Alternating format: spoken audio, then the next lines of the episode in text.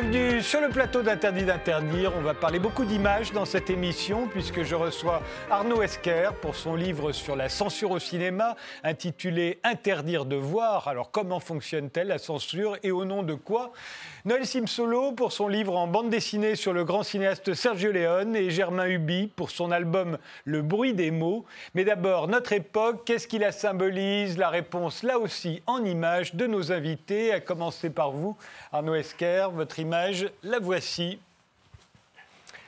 Alors, un, mur, euh, deux, euh, deux, inscriptions, le, cinéma le, le, Béverlé, qui était le dernier film euh, pornographique. Le dernier, cinéma... dernier cinéma pornographique qui a de fermé, Paris. de Paris, qui a fermé en, février. Et en dessous, une inscription qui, lors d'un samedi des, des, Gilets jaunes. Et je, je, je, je trouvais que ce. Nique les, blind, Nique les, blindés, on, on s'est entraîné à la ZAD à Hambourg. À Hambourg, donc en référence au, au G20, où il y a eu des, des affrontements ouais. avec les, les, entre des, avec les forces de l'ordre. Et je trouvais en fait que dans cette image, il y avait à la fois euh, les deux époques qui se, l'une finissante, c'est-à-dire où il y avait une revendication liée euh, notamment à la sexualité des années 70 et donc se terminant euh, là, et tout d'un coup d'autres types de revendications qui émergeaient avec les gilets jaunes. Cette... Cela dit, il y avait quelques revendications politico-sociales aussi du temps de, des revendications il y avait sexuelles. Tout à fait aussi d'autres revendications, mais le contraste, je trouve, est, est saisissant en fait. Pour vous, Noël Simsolo, l'image qui pourrait symboliser notre époque, oui, c'est Mbappé. Mbappé. Oui, parce que, euh, bon, le, on, si on aime le, le, cinéma, on aime le sport. C'était la phrase de Serge Danet et je suis assez d'accord avec ça.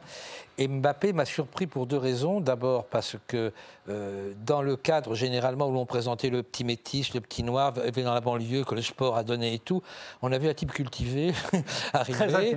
Euh, les autres étaient aussi, mais là on l'a vu tout de suite. Là il n'y a pas eu de mensonge. Donc on avait un garçon bien élevé, cultivé, déjà surpris, qui avait l'air bien gentil et tout. On s'est dit oui ce petit c'est pas grave.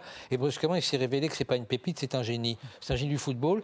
Et généralement dans le football, les génies jeunes c'est très très rare. Des gens comme Dropga, il faut qu'ils arrivent disons au milieu de leur carrière. Il y a, il y a eu Pelé. Il y a eu Pelé. Il y a eu Pelé. Bah oui, 17 ans, je crois, hein, première Coupe du Monde. C'est drôle parce que vous faites déjà des transitions, parce que vous savez très bien que Pelé, je l'ai rencontré par Serge Leone au Festival de Cannes au moment. Non, je l'ignorais. Bah, vous ne le saviez pas. non, mais la comparaison est ça. Et puis surtout, on va dire plus précisément, ce qui me plaît aussi beaucoup chez Mbappé, c'est son jeu. C'est-à-dire que moi, je pense que faire du cinéma, c'est des images et du son, c'est du mouvement. La bande dessinée, c'est des images fixes qui doivent bouger quand on les regarde. Et quand, il suffit de regarder les dribbles et la façon dont court cette personne, c'est extraordinaire. Et vous, Germain Huby? Un gilet jaune. Alors voilà, Born to be free, encore les gilets jaunes. Alors ça, c'est des images qu'on voit, euh, bah, qu'on voit beaucoup hein, sur les réseaux, euh, sur Internet, euh, dans les journaux. Alors j'avais envie, moi, de garder un peu cette, euh, ces images pour leur forme, parce que finalement, euh, on vient aussi ici tous les deux pour de la bande dessinée. Et euh, le gilet jaune, enfin le gilet jaune, pas forcément d'ailleurs les gilets jaunes, mais les hommes et les femmes qui sont dans des revendications à un moment, pour se faire entendre, ont besoin à un moment de mettre leurs mots sur, sur ces, panneaux. Et ça marche un peu comme des bulles finalement de bande dessinée.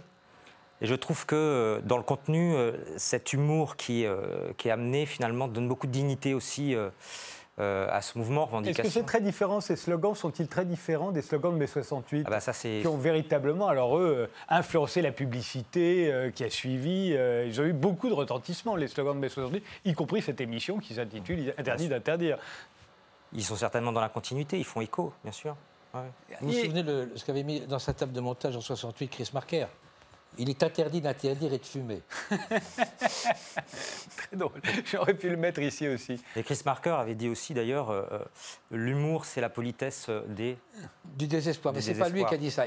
C'était une phrase d'un philosophe du XIXe siècle et c'était une phrase qui se répétait. C'est ce que m'a expliqué ouais. Chris. S'amusait à se répéter l'un l'autre, Chris, Chris, Marker et Boris Vian à l'époque où ils étaient ouais. à Peuple et Culture. Et c'était la phrase classique qui sortait quand quelqu'un disait oui. Il disait, ah, L'humour et la politesse du désespoir. Et on le retrouve Chris, dans votre livre d'ailleurs. Chris Marker, euh, d'ailleurs, qui est le grand cinéaste euh, documentaire, plutôt euh, La Jetée notamment. Euh, la, et, et, la phrase de Michaud est définitive il faudrait raser la Sorbonne et mettre Chris Marker à la place. eh bien, commençons.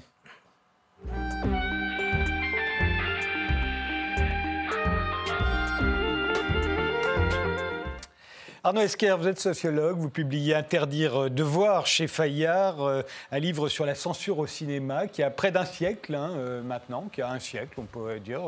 D'ailleurs, le, visa de censure, ça date de, 1919, vous le rappelez dans ce livre. Alors la censure, elle s'opère de deux manières différentes. Soit on supprime des images, soit on supprime des spectateurs. Oui, c'est-à-dire que euh, ou bien on, fait ce qu'on appelle euh, d'abord la, manière dont on fait la, censure euh, du cinéma, elle est toujours a priori hein, par une commission ou par des, comités, et cela dès les années, euh, enfin la première vraie commission rattachée au, ministère de la Culture date de 1920. Et puis encore aujourd'hui, on a une commission de classification des films. Et euh, jusqu'en 1990, on pouvait euh, demander des coupes dans le film. Et puis il y a une deuxième possibilité, c'est-à-dire en fait on supprime l'accès au film, c'est-à-dire on interdit à des spectateurs d'aller voir le film ou bien totalement. et donc ça, c'est encore possible en réalité si on refuse un visa. Euh, et puis, Ou si on le met, on l'interdit au moins de 12 ans, c'est 12 ans aujourd'hui Et puis euh, ensuite, il y a des classes d'âge, c'est-à-dire vous pouvez encore interdire totalement euh, le fait d'aller voir un film, hein. mmh. mais ensuite il y a des classes d'âge qui ont été mises en place, c'est-à-dire interdire au moins de 18 ans, au moins de 16 ans. ça, ça a été mis en place sous, sous Vichy, en fait, en 41 La protection de l'enfance, ça date de Vichy. La protection de l'enfance, ça date de Vichy. On y reviendra en détail. Hein, mais parce, que, au départ, un film était visible pour tous ou interdit pour, tous. Absolument. Ah, voilà. Et c'est seulement après la Seconde Guerre mondiale qu'on va faire euh, la segmentation par âge et interdire à certains spectateurs trop jeunes pour voir les films. Et ça, ils l'ont emprunté à Vichy. Et ça, euh, Vichy l'a mis en place, et ça a été gardé ensuite euh, pour les moins de 16 ans. Ça a changé en 61. À Vichy, c'est 16 ans pas loin de 16 ans. En fait, au départ, c'est, au départ, c'est moins de 18. Et pour s'aligner sur les Allemands, ils ont mis moins de 16. et en fait, c'est resté moins de 16 en 45. Et 18, c'est arrivé, euh, disons, au moment où la nouvelle a éclaté, ça a été les grands problèmes, parce que c'est là qu'on a vu des films comme Tirer sur le pianiste, qui avait été interdit au moins de 16 ans, qui s'allait arriver 18. Donc, le visa a sauté. Il a donc été autorisé totalement. C'est là que ça a bougé. Et, euh, et alors, la commission de classification, euh, aujourd'hui, euh, euh, est toujours là. Elle veut protéger les, mineurs sur les, de, pour pas qu'ils voient des actes sexuels ou violents. Et, surtout, alors ça, c'est nouveau, et, on en parle souvent dans cette émission, parce que c'est vraiment ce qui caractérise notre époque. Et elle incite à respecter la dignité humaine. Toujours cette dignité humaine qu'on nous, sort en permanence. C'est au nom de la dignité humaine, très souvent, qu'on vote des lois aussi, pour nous interdire ceci ou cela. Oui, alors la, question de, la sexualité ou de la violence, c'est vraiment, elle se met en place dans les années 70, hein, à partir de, la loi X. Après, elle oriente en fait les, les, motifs qui guident l'action des, gens qui sont dans la commission pour interdire les films. La question de la dignité humaine, euh, elle apparaît vraiment dans le droit à partir de, 2009 et elle est plus ou moins utilisée. Aujourd'hui, elle n'est pas encore complètement utilisée, mais effectivement, elle, elle peut être utilisée et le problème de cette notion, euh, c'est qu'elle est très floue. Oui, donc comme le trouble à l'ordre public, on en reparlera aussi, mais ça aussi, c'est invoqué assez souvent pour interdire euh, des films, euh, parce que les municipalités aujourd'hui peuvent aussi, alors je dis aujourd'hui, mais en fait vous expliquez que ça date de la Révolution française. Chaque municipalité peut interdire un film ou un spectacle.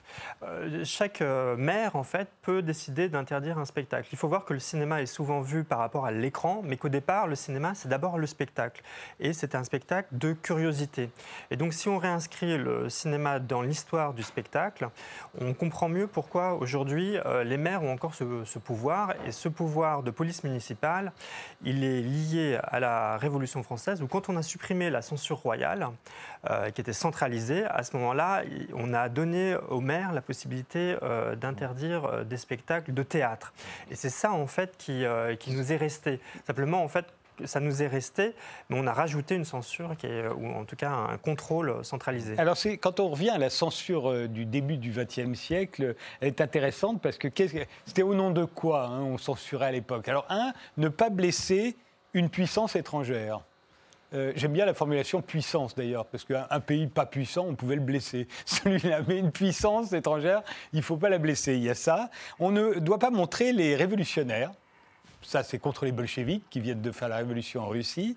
Et, on ne doit pas montrer ni les grèves, ni les inégalités sociales trop frappantes entre les riches et, les miséreux. et on ne doit pas montrer aussi les crimes. Et, donc, si vous voulez, il est resté un rapport en fait de l'activité de la commission en 1920 euh, qui détaille la, manière dont les films étaient interdits. Parce que souvent, on se pose la question, mais comment, euh, quels étaient les motifs? Ce sont des, On pense toujours au sexe et à la violence. On pense souvent au sexe et à la violence, mais pour l'État, le premier des problèmes, c'est la violence euh, au sens où on ne doit pas avoir de violence dans l'État social. Et on doit maintenir l'ordre. Et donc, à ce moment-là, en 1920, les préoccupations étaient effectivement qu'il n'y ait pas de révolte, qu'il n'y ait pas de révolution, que le, le bolchevisme soit tenu à l'écart, et surtout aussi que les crimes ne soient pas à montrer ou les exécutions publiques parce qu'il y avait la peur que euh, les, des, personnes soient incitées à commettre des crimes ayant vu des, films policiers euh, à l'écran. Ou, à se révolter si jamais ils assistaient à des, à des, euh, des banquets de milliardaires. Voilà. C'était un peu ça.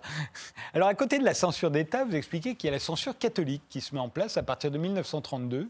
il y a un office catholique du cinéma et eux, ils proposent des coupes et les producteurs souvent se hâtent de les, de les effectuer pour ne pas déplaire à la clientèle catholique, pour pas que, que l'Église euh, jette l'opprobre sur tel ou tel film et que les catholiques n'aillent plus le voir, parce que ça représente quand même beaucoup, beaucoup de monde en France au début du XXe siècle. Hein. Euh, dans le, euh, effectivement, dans, les, dans les années 30, l'Église catholique décide en fait de, de, juger elle-même, de faire une cotation morale des films et donc de recommander ou de ne pas recommander d'aller voir des, des films assez fidèles. Il s'inspire des ligues de vertu américaines, en fait. oui, mais euh, la France est tout à fait euh, moteur hein, pour, euh, en, Europe, en, Europe pour, quand elle organise ce type de...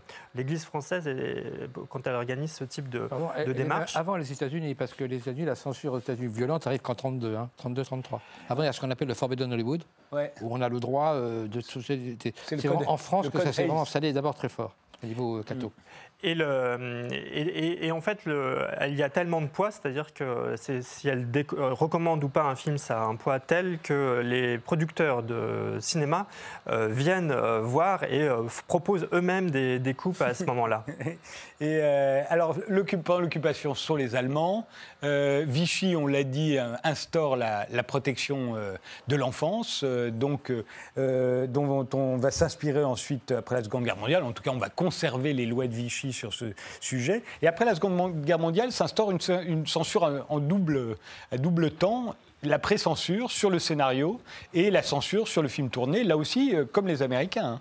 Oui, alors euh, avec cette, euh, avec cette, cette difficulté, c'est que euh, pour les, au fond, la pré-censure, il y a quelque chose de très pervers parce que euh, il y a d'une manière, d'une certaine manière, pour les producteurs, c'est se dire si on a euh, franchi la pré-censure, à ce moment-là, la censure, c'est bon en quelque sorte. Euh, mais en fait, ça fait une contrainte encore plus forte. Et cela d'autant qu'il euh, euh, n'y a pas d'indication précise toujours. Donc il faut que les, réalisateurs proposent eux-mêmes des coupes pour remontrer en fait aux censeurs la, ce qui serait susceptible de franchir l'étape de la censure. Alors toujours pareil, il y a un respect des bonnes mœurs, euh, euh, la violence aussi, euh, bien entendu, est toujours censurée. Les films communistes aussi sont censurés. Vous n'en parlez pas dans votre livre, mais il y a beaucoup de films communistes, films soviétiques ou pas d'ailleurs, qui sont censurés en France hein, à l'époque. Oui. Les films de Daquin ont des problèmes. C'est plus grave que ça, c'est que juste une anecdote, pourtant en 45, 47, 48, quand ce qui vont former les nouvelles vagues arrive à Paris de province, euh, il y a des projections quasi clandestines ou de ciné-clubs du Parti communiste où on voit Potemkin ou des films comme ça. Des films qui étaient autorisés avant-guerre, mais qui, après le, pendant la guerre, ont été euh, interdits. Et, parce que la censure, il y a un point, je ne sais pas, je n'ai pas lu votre livre, hélas, mais la censure, c'est tout azimut. Ça va beaucoup faire M. Tadei, mais n'oubliez pas qu'il y a un film qui s'appelle Pension Jonas, pendant la guerre qui a été interdit pour imbécilité. c'est le terme. Et vous savez pourquoi euh, le nom Pérol Fou, Godard, a été interdit de 18 ans, vous savez sous quels critères pour anarchisme intellectuel. Oui, c'est vrai. donc, ça veut dire que c'est très, très complexe. C'est-à-dire qui se permet de juger Là et là? Mais la question, on va se la poser après d'ailleurs. Et au nom de quoi? Parce qu'on voit bien que ça peut toucher. Et, ce, que vous venez de dire, juste pour terminer, c'est qu'il faut savoir qu'en 1945, quand la guerre est terminée, les trois quarts des salles de cinéma appartiennent à deux parcs bien donnés. Appartiennent. Le clergé et le Parti communiste. Oui, parce que pendant la, guerre, en fait, l'Église a beaucoup développé le, ces salles de, de, projection de, films, en fait. Et euh, alors, euh, un, film qui peut résumer à lui tout seul l'histoire de la censure, c'est La religieuse euh, de, Jacques Rivert, qui lui a été vraiment totalement interdit, ce qui est très rare hein, quand on regarde dans l'histoire du cinéma, parce qu'il y a plein de cinéastes qui sont vantés d'avoir été soumis à la censure, et souvent c'est pas vrai, ou alors c'était pour des petites coupes, ça n'a pas été grand-chose. Mais un film vraiment interdit, c'est lui, Suzanne Simonin, La religieuse de Diderot, Jacques Rivette, réalisateur de La Nouvelle Vague, euh, qui se retrouve dans le collimateur. Et ça, ça va durer pendant des années, cette histoire. Ça, a duré jusqu'en, euh, ça a duré pendant plusieurs années l'interdiction parce qu'il y a eu tout un débat. Euh, deux ans, deux ans. Deux ans, oui. C'est beaucoup dans l'histoire. Mais le film a été sélectionné, interdit, a été sélectionné à Cannes. Cannes oui, oui. Compétition. il y avait des malentendus terribles. Parce que Bourges, en fait, Yvon Bourges, qui était ministre à l'époque, l'avait, l'avait interdit, et sous sans doute la pression du général de Gaulle lui-même, en fait, parce qu'il y a le, en tout cas, les derniers, les derniers, les... il y a des travaux qui, qui, Les raisons sont venues complètement de. Vous avez des municipalités catholiques d'abord, oui, mais et surtout de, attendez, j'en étais. Hein. Oui, de pétitions, de pétitions, énormes qu'on demandait aux gens dans la rue qui n'avaient ni lu le bouquin de Diderot ni vu le film, on dit du mal des religieuses. Mais voilà, c'est comme ça que ça a démarré. Hein. Absolument. Mais les pétitions, quand on regarde les archives, parce qu'il y a un autre livre d'une anthropologue qui s'appelle Jeanne Favre-Sada qui a travaillé sur, sur cette affaire très fortement, et elle montre en fait comment les pétitions ont été en fait organisées et comment euh, dès le départ il y avait depuis la commission en fait une, démarche qui était faite et qui, visait euh, le film. Donc et, par ailleurs, quand on regarde le dossier de la religieuse, que j'ai regardé, mmh. euh, dans la, parce qu'il y a les archives de la, de la commission, il y a tout à fait des traces, notamment de Monseigneur Feltin à l'époque, mmh. qui euh, intervenait C'est pas de Gaulle. C'est pas de Gaulle. Le problème, c'est qu'il quand même Malraux, qui était à l'époque le, ministre, de, la Culture. Il y a cette lettre célèbre de Godard à Malraux. Euh, là-dessus, je croyais que vous défendiez notre cinéma et vous avez abîmé ça. Et que De Gaulle, qui n'était qui pas au courant, De Gaulle, il s'en foutait complètement au départ. Et ça a été une volonté, disons, autour de lui. Et là-dessus, il n'a jamais intervenu ni rien. C'est-à-dire que, attention, ce qui s'est passé, c'était vraiment le moment où il y avait un pouvoir gaulliste, c'est pas pareil, pouvoir gaulliste, de droite, très très marqué, qui était là, et ils ont fait la grande connerie parce qu'ils ont appris aux intellectuels à s'organiser. et c'est le premier pas qui va, le deuxième en étant l'affaire Langlois, qui va créer mai 68. L'affaire Langlois, c'était le patron de la Cinémathèque. Je me souviens, euh, euh, vous étiez trop jeune, mais des gens comme Pierre-Henri Delot, euh, comme Jacques Robert, comme Jean Douché et tout, on se promenait dans tous les ciné-clubs en faisant des, des contre-signatures pour. Et des gens disaient non, je ne signerai pas, ma mère a, été soignée par les petites sœurs des pauvres. C'est ce qu'on entendait. Hein. à propos de la religieuse. Alors il y a le tournant de 74 euh, que vous évoquez, qui va nous donner euh, le porno dans à peu près 90% des salles de cinéma, notamment sur les Champs-Élysées. Euh, il y a eu le fameux été du porno 75. Là, j'y étais. Mais j'étais trop petit pour pouvoir rentrer. Ce que vous dites pas, c'est qu'on doit tout ça à Valéry Giscard d'Estaing. C'est l'élection de Valéry Giscard d'Estaing qui fait que tout à coup la censure se relâche, que Emmanuel va pouvoir sortir au cinéma alors qu'il était bloqué, et que, voyant tout à coup que tous les cinémas passent du porno parce que les salles se remplissent et qu'absolument tous les exploitants, à ce moment-là, toutes les salles les plus normales se mettent à passer du porno. Et j'avais posé la question à Valéry Giscard d'Estaing, je lui ai dit quand vous avez vu ça, vous avez dit, mince, j'aurais jamais dû supprimer la censure. Et il m'a dit à ce moment-là, mais mon instinct de ministre des Finances s'est réveillé et je les ai taxés au portefeuille. Et il a l'idée de la loi X. C'est lui aussi. C'est-à-dire que c'est à la fois lui qui libère et c'est lui aussi qui ensuite euh, pose le X et qui va faire que tous les films qui sont tout à coup frappés du X, que ce soit des films pornographiques ou des films dits violents, euh, vont se retrouver tellement taxés qu'en fait, ça revient à les censurer. Et, le porno euh, va disparaître et à la fin, il y aura le, le cinéma BV Beverly va fermer ses portes parce que le porno aujourd'hui, il est partout sur Internet après avoir été encaissé de vidéos, mais il n'était plus tellement dans les cinémas.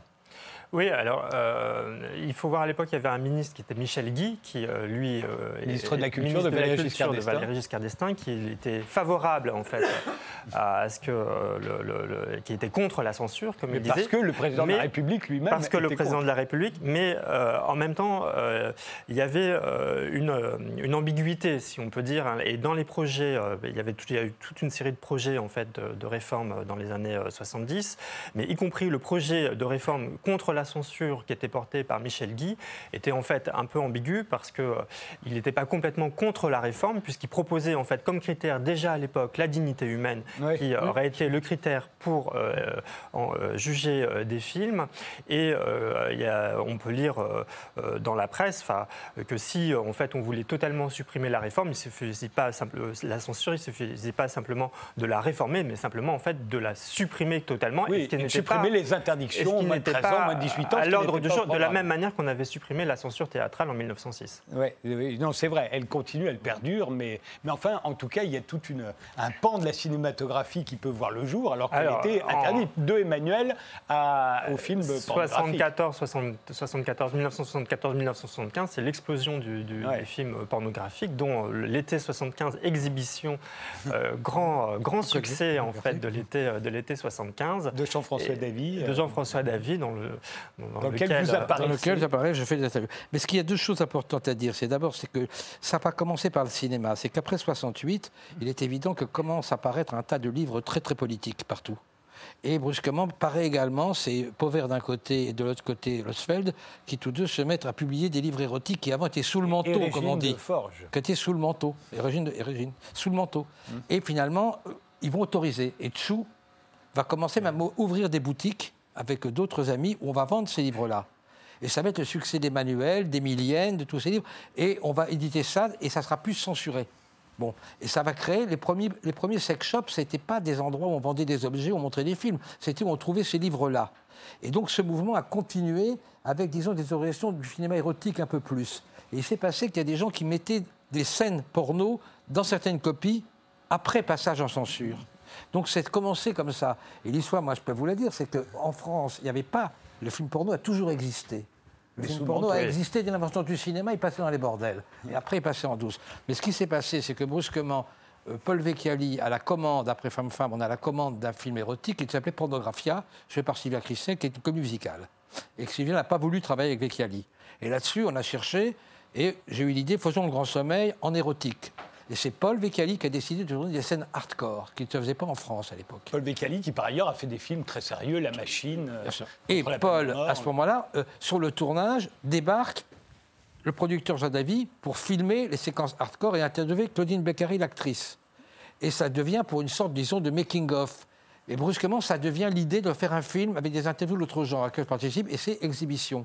Et Exhibition, ça va être le premier film X qui va être classé à RSC et qui va passer au perspective du cinéma français. Et qui va faire des millions de spectateurs. Et Grand succès. Et, à la suite de ça, à la suite de ça, ça était très loin. Vous ne savez peut-être pas qu'on a proposé un porno à robe grillée. Oui, oui, à tout le monde. C'était complètement fou.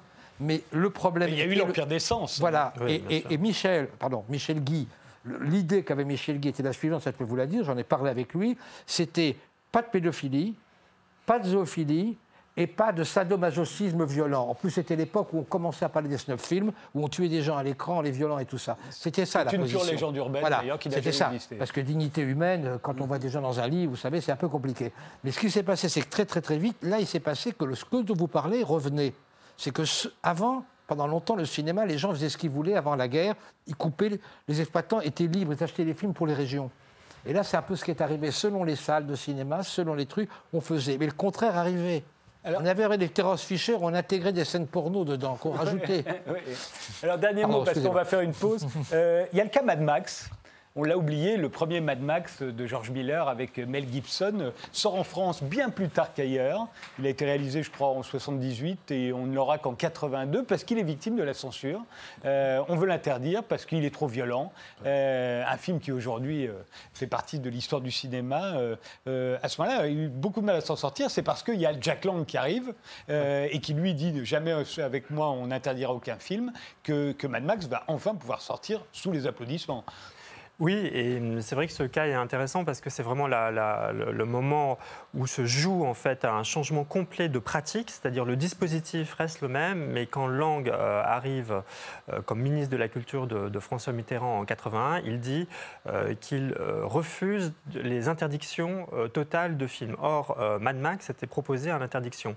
Et donc, et, donc il, il demande à la commission de revoir son avis. Et quand on lit les procès-verbaux de la commission, commission. La commission, en fait, considère qu'elle elle veut, elle a toujours le même avis, mais compte tenu, en fait, euh, de, de, la, en fait, de la contrainte politique, du fait que l'atmosphère a, changé, euh, finalement, le film est, autorisé. Et pensez-vous pas que l'arrivée aussi des cassettes qui arrivaient, les le film était visible en cassette, a joué beaucoup. 2000 maniaques, Massacre à la tronçonneuse était interdit en salle et il sortait en cassette. Hein.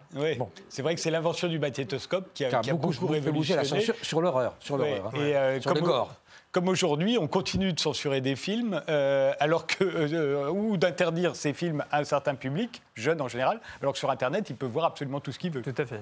À côté, totalement absurde. On y revient juste après une pause.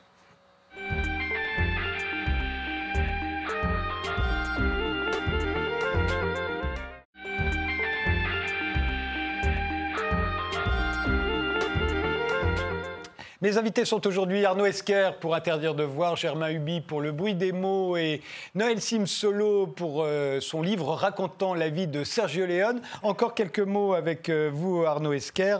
Euh, il y a le cas Baise-moi qui arrive, qui lui aussi est emblématique, euh, ce film de Virginie Despentes dont on va voir euh, tout de suite l'affiche, euh, et qui se retrouve interdit au début des années 90, si je me souviens bien. Et là, on voit la nouvelle censure. La censure, c'est plus l'État qui est à l'origine de l'interdiction de baise-moi, mais là, ce sont les associations, les juges qui commencent, Ensuite, il va y avoir la télé qui va se mettre elle aussi à censurer. Et puis il y a l'autocensure, bien entendu, euh, puisque dès l'instant où on a peur de, à la fois des associations, des juges et, euh, et des télés, évidemment, on s'autocensure soi-même. Mais le cas Baise-moi d'abord.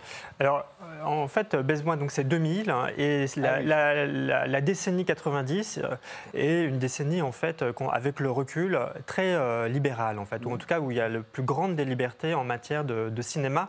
Et quand on l'a vécu sur le moment, peut-être on s'en rendait pas compte, mais rétrospectivement, elle apparaît comme la période, la décennie euh, dans laquelle il y avait la plus grande des libertés. Et je trouve qu'il y a deux dates emblématiques. C'est 99, Eyes Wide Shut de Kubrick, qui euh, est autorisé tout public avec avertissement en France, qui n'est pas le cas dans d'autres pays, mais il faut avoir souvenir de ça. Mmh. Et l'année d'après, Baise-moi, euh, donc en 2000, qui est un film qui est, est, autorisé au moins de 16 ans par la commission de classification, qui est attaqué en fait par euh, une association qui s'appelle Promouvoir, et le Conseil d'État donne raison à cette association, et le film euh, est de fait euh, interdit pendant un moment, c'est-à-dire qu'ensuite on va rétablir le moins de 18 ans qui avait disparu en, 1990, et le, film sera interdit ensuite au moins de 18 ans. Et suite à l'affaire Baise-moi, donc on a rétabli le moins de 18 ans, en plus de la, de, du, du, classement X, pour un certain nombre de films, et on va voir un certain nombre de films par la suite,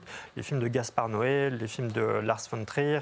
Les films... en fait, ce qu'on voit surtout, c'est que pour parer à toutes ces censures, euh, et puis parce que l'autocensure s'est beaucoup euh, ancrée dans les esprits des, des réalisateurs aujourd'hui, en fait, on va voir uniquement des gros films lisses. Parce que tous les gros films ne pouvant pas se permettre de ne pas passer à la télévision à 20h30, euh, et comme la télé, c'est le producteur numéro un du cinéma, bah, en fait, tout le monde fait des films lisses pour surtout pas avoir de problème de censure. C'est-à-dire qu'une classification euh, moins de 12 ou moins de 16 ans, euh, elle, c'est pas seulement l'entrée en salle qui, qui, qui, se joue, mais ça a une conséquence sur la programmation ensuite. À, On ne peut pas passer ces films-là à 20h30 à la télé. Voilà, ils passent en deuxième partie de soirée, et donc ils ont des conséquences économiques, donc ça a un effet euh, sur la, les films. La morale de, votre livre, c'est qu'au fond, le cinéma est toujours dangereux. En tout cas, pour le, pour le pouvoir. Le pouvoir pense que le cinéma est dangereux. Le pouvoir pense que le cinéma est toujours dangereux sous le rapport plus spécifiquement de la violence. Et je dirais pour les catholiques, le problème, c'est le sexe. C'est le sexe, oui. La, violence sous toutes ses formes. Euh, et puis la dignité humaine euh, qu'on met sur un piédestal, c'est souvent pour des affaires de violence. C'est le sadomasochisme, par exemple, qui a toujours beaucoup de mal à passer. Alors le sadomasochisme, c'est le croisement du sexe et de la violence. Et donc, euh, c'est ce qui fait le plus peur. Et, et c'est ce qui est souvent le, plus condamné. Surtout si... alors après, il y a une question de la question du consentement qui, qui va jouer, mais effectivement, c'est ce qui est le plus effrayant Interdire de voir, le livre d'Arnaud Esquer vient de paraître chez Fayard.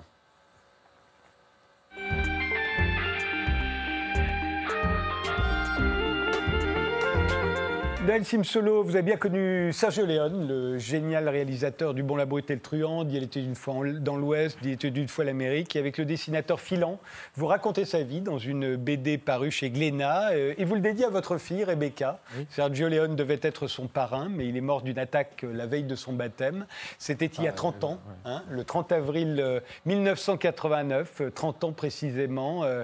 C'était quoi le, le génie de Sergio Leone? Qu'est-ce qui a fait qu'il a donné à tellement de petit garçon de ma génération, euh, l'amour du cinéma et de la musique d'ailleurs, grâce à Ennio Morricone, qui était son ami d'enfance euh, et qui était devenu, euh, il ne s'en souvenait pas d'ailleurs, hein, vous le racontez, mais qui est devenu son compositeur. Et la musique d'Ennio Morricone a explosé en même temps que le cinéma d'Ennio Morricone. Il faut se souvenir qu'à l'époque, les films d'Ennio Morricone ne font jamais moins de 4 millions d'entrées en France.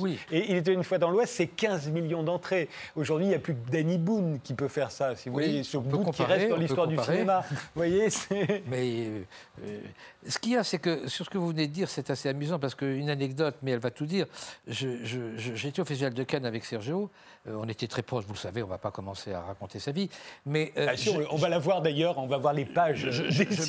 c'est dans les pages, d'ailleurs, ça. Et je vois que j'avais un autre ami qui était Samuel Fuller, qui était au, petit bar d'Earl Carlton, le petit bar qui était à l'intérieur du truc. Et j'entre et je, dis, je lui dis, ah, tu sais, je suis avec Sergio Leone, tu veux le rencontrer? Il ne comprend pas ce que. Ah, bon, je sors de là. Et il vient derrière moi et dit Sergio Leone Et alors, ne parlait pas anglais. Et il commence à dire Ah, je vous admire et tout ça. Alors il faut savoir que Flamel Fuller, c'est quand même un grand réalisateur. Je, je euh, traduis à Sergio qui est très content. Il dit Et dans vos films, ce qu'il y a surtout de bien, c'est la musique. alors je vois Sergio qui dit Oui, oui, oui. Puis là, il dit tous les crétins, c'est ce qu'ils vous disent. Hein. Bon. En fait, il lui a parlé après de mise en scène. Mais c'est vrai que les gens, quand tu dis Léon, ils pensaient la musique d'abord. Mais il faut dire que lui-même met de la musique sur le tournage. Mais parce pour, que. Pour, ambiancer les, comédiens. Pour Sergio, Morricone était son dialoguiste. Ouais. C'est comme ça. Et c'est comme ça qu'on le vivait, nous. Et il faisait écrire les musiques avant. Ouais. Il les mettait pas forcément sur le plateau, mais il avait dans sa tête la musique. C'est le premier point. Le deuxième point, pour revenir à la discussion sur la censure, s'il n'y avait pas eu de la libération de la censure, il n'y aurait pas eu Il était une fois en Amérique comme on le voit. C'était impossible de voir certaines scènes dedans. Bon. Sergio était très très clair là-dessus. C'est-à-dire qu'il ne voulait. Euh, la violence, il savait ce que c'était. Il l'avait vu, il avait vu l'Italie fasciste, il avait vu, disons, les bombardements sur Rome, il avait vu tout ça. Il avait vu les bagarres au Genicolo des gamins. Bon, il savait. Le sexe, il savait ce que c'était. Il savait qu'il ne fallait pas mettre de sexe dans un western. Ça ne servait à rien. Il savait également que la violence qu'elle montrait, lui, elle était très, très dure, mais elle était en même temps très lyrique.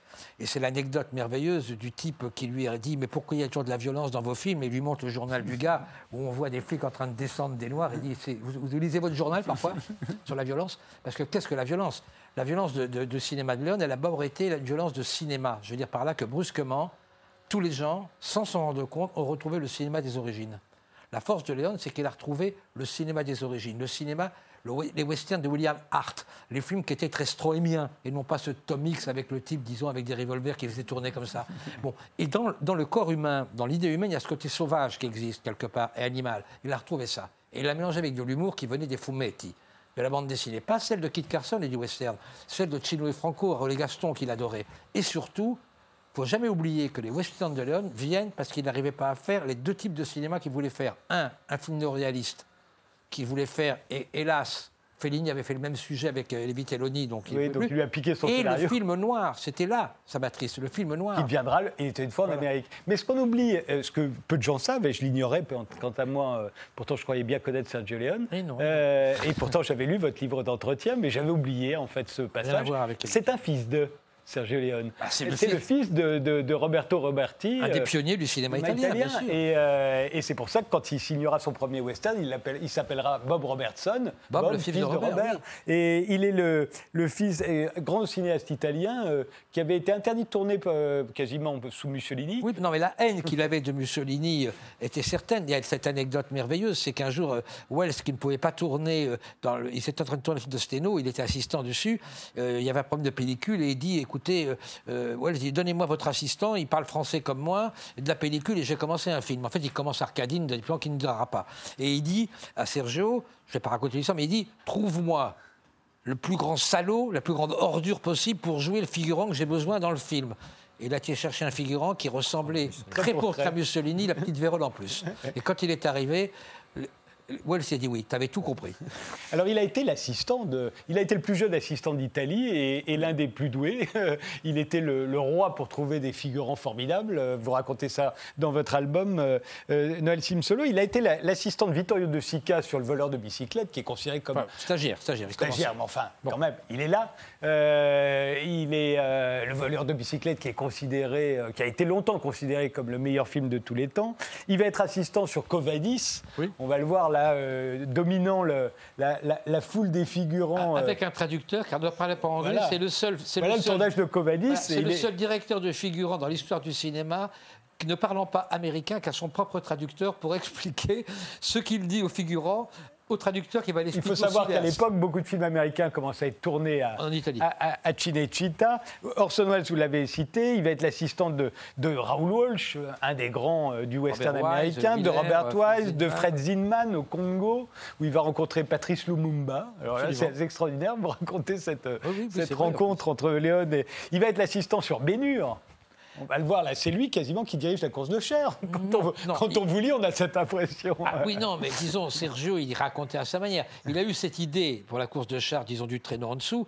Et il était. Moi, ce que j'ai rajouté, parce qu'il y a quand même Le traîneau en dessous, c'est la caméra hein, qui, filme les. On voit les galops, le galop des chevaux. Ce que j'ai rajouté, ce qui était vrai, il détestait les chevaux, Sergio. il détestait les chevaux. Et moi, j'ai rajouté l'histoire qui était une vieux gars qu'on avait vu ensemble. Un jour, il m'avait dit, alors je l'ai mis différemment dans l'histoire, il m'avait dit Moi, tu sais, moi, ce que je voudrais, c'est tourner des films policiers, des films noir à New York et tout. Je dis non, tu ne peux pas tourner les films policiers à New York. Je dis pourquoi? La police municipale est à cheval. Je lui ai dit. Bon. Là, je l'ai mis dans le personnage. Mais c'était. Il voulait faire des films. Il avait appris le cinéma avec les grands professionnels américains, avec les films populaires italiens et aussi le néoréalisme. Bon. Mmh. bon. Un de ses meilleurs amis, les gens ne le savaient pas, c'était Pasolini. Bon, c'était pas quelqu'un, c'était pas le gros mangeur de spaghettis. Oui, Pierre Paolo Pasolini, ils ont le même âge d'ailleurs. Ils ont le même âge, ils étaient, assez copains. Bon, il a même eu l'idée, il lui avait proposé de tourner Mon nom et personne.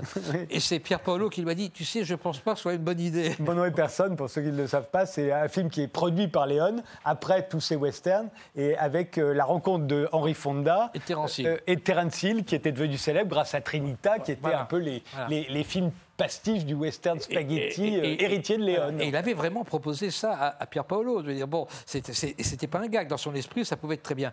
Et ce qu'il avait de fort, simplement dans, ce dans toute cette espèce d'école qu'il a pris pendant des années, les premiers films qu'il a fait, il les a fait contraints et forcés. C'est pas les films qu'il voulait faire. Oui, notamment, c'est on est à la grande époque du peplum, on l'a compris, hein, en Italie, c'est-à-dire un genre italien récupéré par les Américains.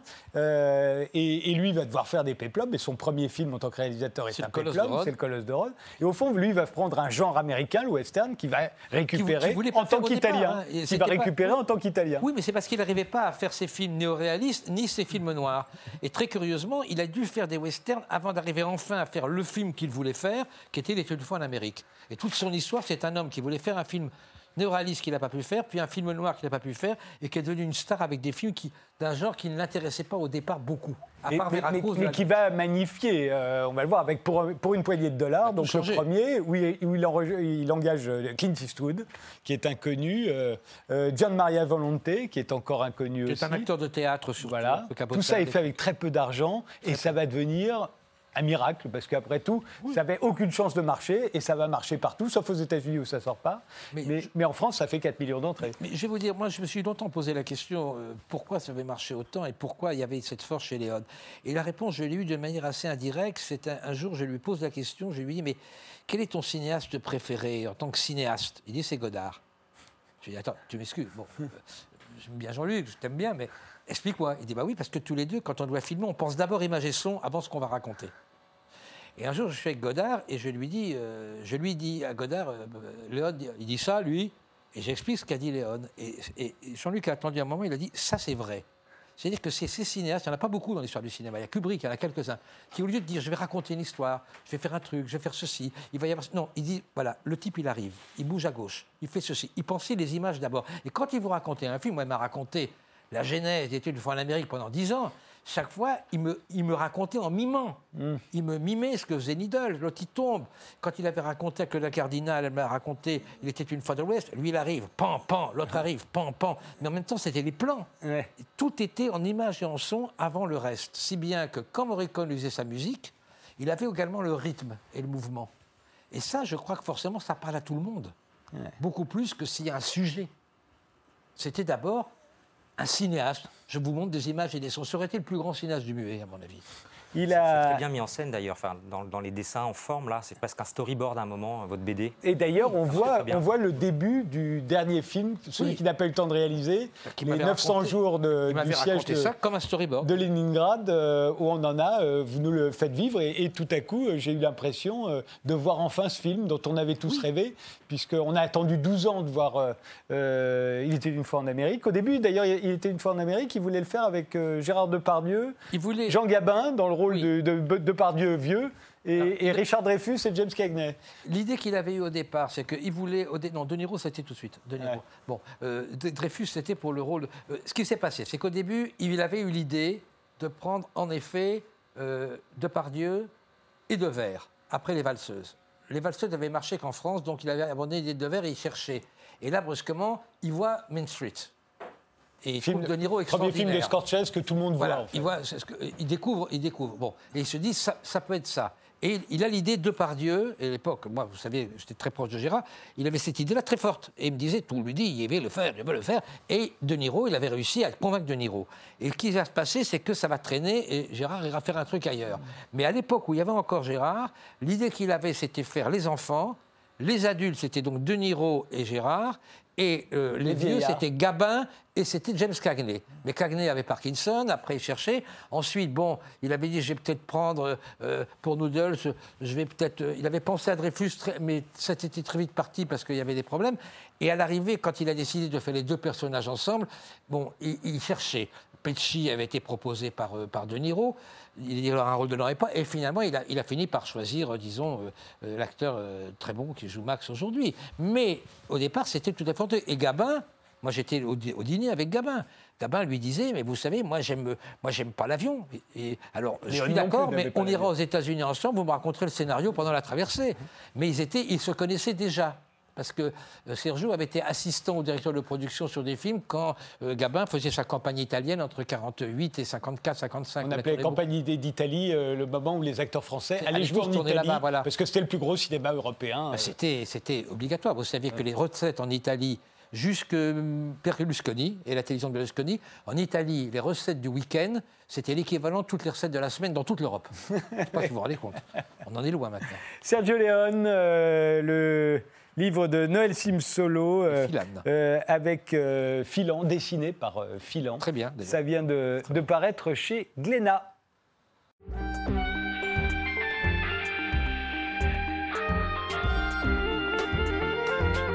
Germain Hubi, vous, vous publiez Le bruit des mots aux éditions Le Tripode. Est-ce que vous aimez euh, Sergio Leone Ah oui, j'adore. Parce qu'il euh, il disait euh, l'important c'est le style, Sergio Leone, hein, un réalisateur il a du style, et vous on peut dire que vous avez du style, un style bien particulier, ça ne ressemble à rien de connu hein, cet album. Bah, c'est plutôt un compliment, oui. Oui, c'est un compliment, mais est-ce que vous avez tout fait pour que ça ne ressemble à rien ou ça vous est venu naturellement Ça peut être un parti pris. Je pense que c'est. J'ai travaillé quand même deux ans sur ce, bouquin. J'ai testé beaucoup de choses. Je pense que ça s'est nourri euh, de plusieurs formes qui ne sont pas forcément des formes qui viennent du dessin ou de la bande dessinée, mhm. qui viennent du documentaire, du cinéma, de la danse contemporaine. Euh. Donc je pense que c'est pour ça que quelque part, euh, ça ne ressemble pas complètement à de la bande dessinée. Alors on vous connaît pour euh, une série qui s'intitule Germain fait sa télé, euh, qui est passée d'abord sur Canal ou d'abord sur, sur Arte D'abord sur Arte, puis sur Canal mm. Maintenant qu'on peut retrouver sur Internet, je vous propose de regarder un extrait, c'est où vous parlez de l'émission Tout le monde en parle, émission de Thierry Ardisson qui n'existe plus depuis longtemps maintenant, mais qu'on va tout de suite retrouver. Et voilà le traitement que vous lui faites subir, et c'est assez original aussi. Bienvenue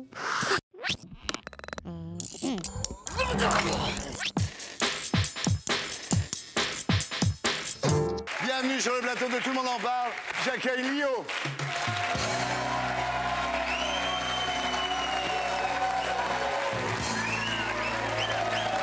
Alors Lio, vous avez vendu des, millions de disques et pourtant vous avez une carrière assez chaotique finalement. Vous dites à 43 ans, je ne changerai pas, personne ne m'a jamais domestiqué, je resterai un petit animal sauvage. Je suis un petit animal sauvage et d'ailleurs on m'appelle la belette. Ah la belette ça a pris du temps quand même pour vous y mettre à cet album. Cinq ans. Et au début, vous plantez les séances de travail. Ouais, on m'appelait Papillon. Donc il y a Belette et Papillon. Oui.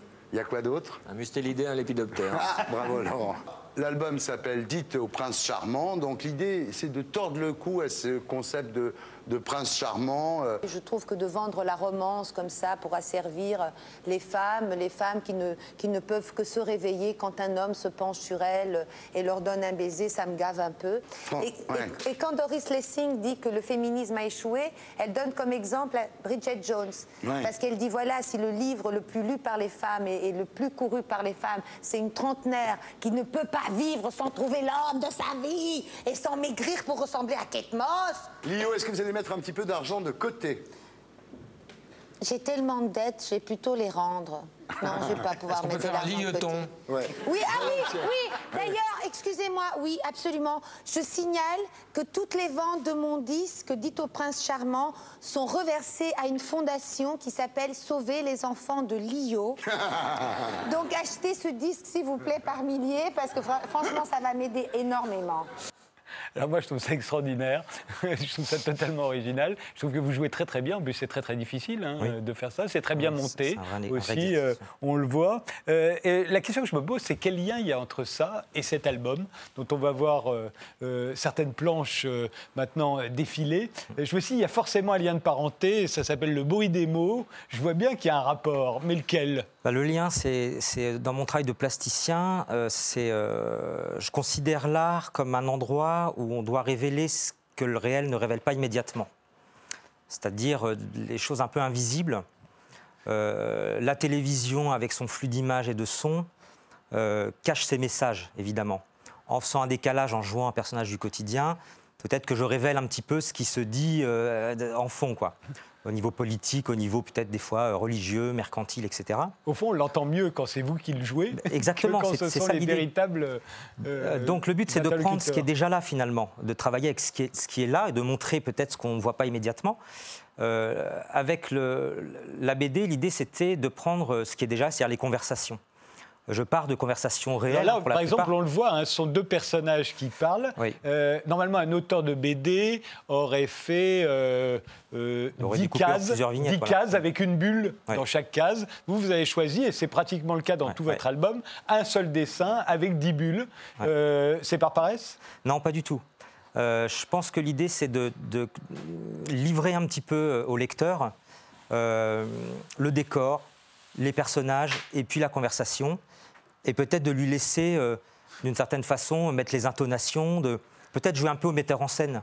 C'est-à-dire qu'effectivement, les personnages n'ont pas beaucoup d'expression. Euh, j'imagine un peu comme des enfants qui joueraient avec des, personnages euh, qui n'ont pas d'expression et qui commenceraient vraiment à, les faire combattre, à les faire hurler, crier, etc. Donc c'est un peu ça l'idée finalement. C'est comme si je confiais le travail ou le rôle au lecteur. Et alors, c'est à la fois très très drôle quand on a le temps de lire les dialogues, hein, ce que ce que c'est pas fait pour être lu à la télévision. Il faut que ce soit lu dans le livre. C'est à la fois très très drôle et ça fait un peu peur. Oui. Euh, oui, le monde d'aujourd'hui vous fait peur Alors non, le monde d'aujourd'hui me fait pas peur. Je pense qu'il y a un peu de catharsis hein, là-dedans. Hein. Le but, c'est qu'on s'y reconnaisse un peu Vous venger de la peur que ça peut vous faire voilà, certainement, exactement. Et le but, c'est qu'on se venge tous ensemble, qu'on se dise, je suis pas tout seul dans, cette galère-là, finalement.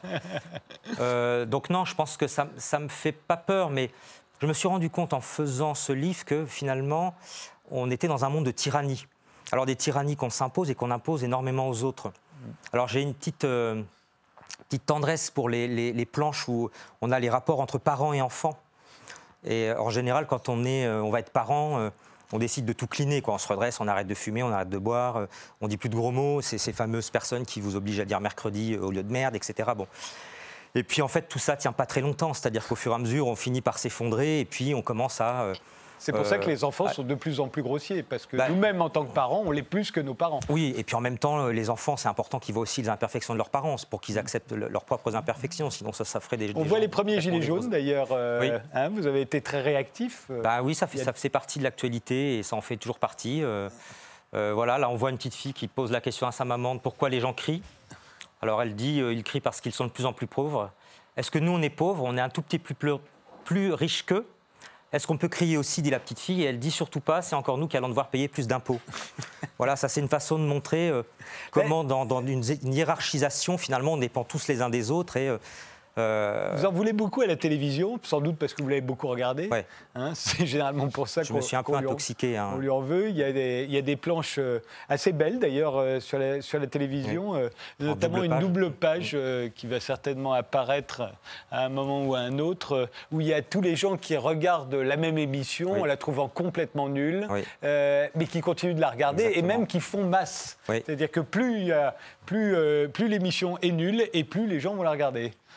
Alors vous savez que ça, c'est, euh, je l'ai théorisé, j'avais appelé ça la théorie de la carte postale beauf, qui d'ailleurs euh, a été dans Philomag, étonnamment, c'était assez drôle. L'idée, c'était de dire que finalement, euh, on imagine toujours qu'il y y a des spectateurs faits pour certaines émissions. Et que quand on est un spectateur occasionnel, on a l'impression qu'on ne participe pas du tout à l'audimat. Et donc je prenais cette idée de la carte postale beauf qu'on va acheter quand on est en vacances et puis qu'on on va envoyer aux copains en imaginant tous ensemble le genre de personne qui peut acheter ça par goût, par mauvais goût. Et en fait, l'idée, c'est de dire finalement, il n'y a pas de personne qui achète ça par goût, c'est nous qui achetons ça finalement en pensant ça. Et, tous autant que nous sommes. Oui, exactement. Et puis il y a les chaînes d'infos continues, ça aussi, c'est la grande révolution de, ce 21e siècle, euh, en tout cas en France. Et avec cette idée, euh, à mon avis totalement fausse, qu'il peut y avoir des, des événements qu'on va filmer en direct. Or, euh, l'histoire nous apprend qu'en tout cas depuis que ces chaînes de télévision existent, que jamais aucun événement n'est jamais passé en direct à la télévision. Ça n'existe pas, c'est une fiction. Mais tous l'attendent, on voit tous ces, tous ces journalistes qui attendent, et, qui attendent, et ça devient l'événement en soi. objet du sujet, exactement. L'événement en soi, ce sont tous ces gens qui attendent ils parlent euh, que quelque ils parlent de leur fatigue, euh, ils parlent du nombre de kilomètres de câbles qu'ils ont déployés, le nombre de satellites. Et... du remplissage, et puis ils disent rendez-vous dans un instant, on en saura plus et ils, n'en savent jamais plus. Exactement. ça ne se produit jamais. Donc on est dans l'absurde, évidemment. C'est quoi la morale de votre album euh? Ah, c'est une bonne question, ça. C'est quoi la morale euh, Est-ce qu'il y a vraiment une morale? Euh, alors là, vous me piégez. Je ne sais pas s'il y a de morale vraiment. Peut-être qu'il y, a une morale par page finalement. je pense que je l'ai conçu un peu comme à chaque fois, finalement, une page conceptuelle. D'ailleurs, en général, les gens qui le lisent ne lisent pas tout d'un coup. Non, c'est pas possible. Hein, ils en lisent deux, trois parce que voilà, il faut réfléchir, il faut se remettre en question. Voilà. Donc, euh, ça, c'est, oui, c'est une morale qui se fait page par page finalement. Le bruit des mots euh, de Germain Ubis, c'est chez le Tripod. Je vous remercie tous les trois d'avoir participé à cette émission. Interdire euh, de voir le livre d'Arnaud Esquer sur la censure au cinéma, c'est chez Fayard. Et Sergio Léon de Noël Simsolo et Filan, c'est chez Glénat. Merci de nous avoir suivis et rendez-vous au prochain numéro.